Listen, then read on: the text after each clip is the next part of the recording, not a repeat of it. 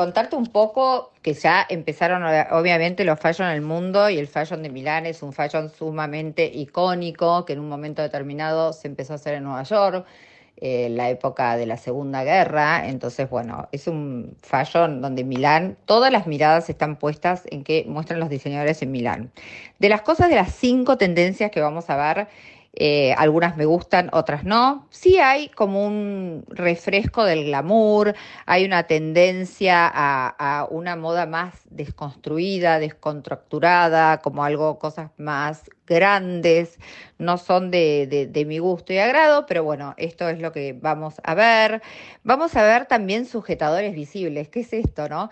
En un momento vimos la gente como sin corpiño, un rechazo al corpiño. Bueno, hoy, hoy lo que viene como tendencia es ver los sujetadores estos visibles, que el corpiño se vea, que el corsé se vea, que aparezca de alguna manera y, veamos la impronta de ese corsé armado o ese corpiño, a pesar que, bueno, Muchas influencias y demás están en contra de esto y en contra del corpiño. Lamentablemente, ahora esto está volviendo.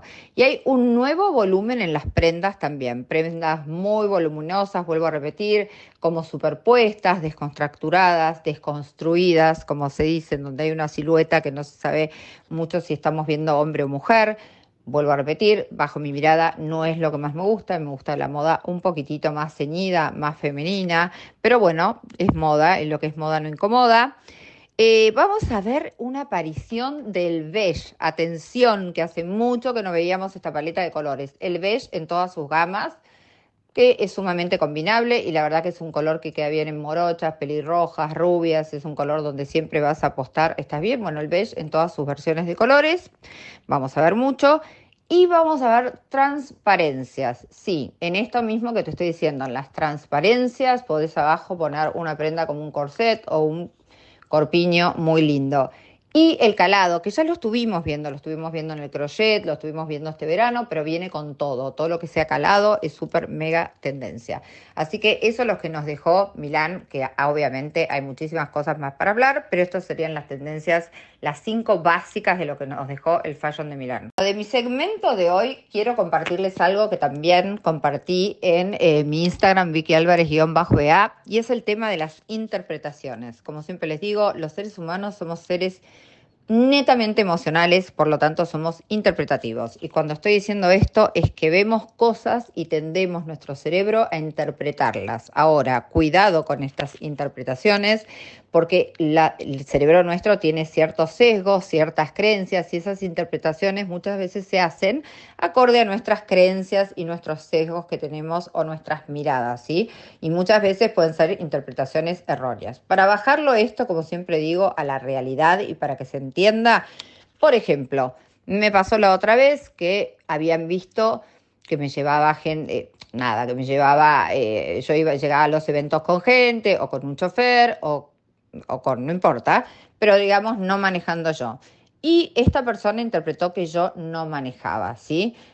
Error, ¿no? Porque no es ni de juzgar ni lo hizo de mala intención, es lo que ella vio a primera instancia, lo que vio de mí y obviamente se quedó con la idea de mía de no manejo. ¿Qué sucede cuando hacemos interpretaciones erróneas? En el caso mío no pasa nada, pero si nosotros necesitamos conseguir un trabajo o algo. Quizás esa persona me descarte porque diga, esta persona no puede servirme para un trabajo, para determinada situación, porque no se moviliza sola, ¿sí?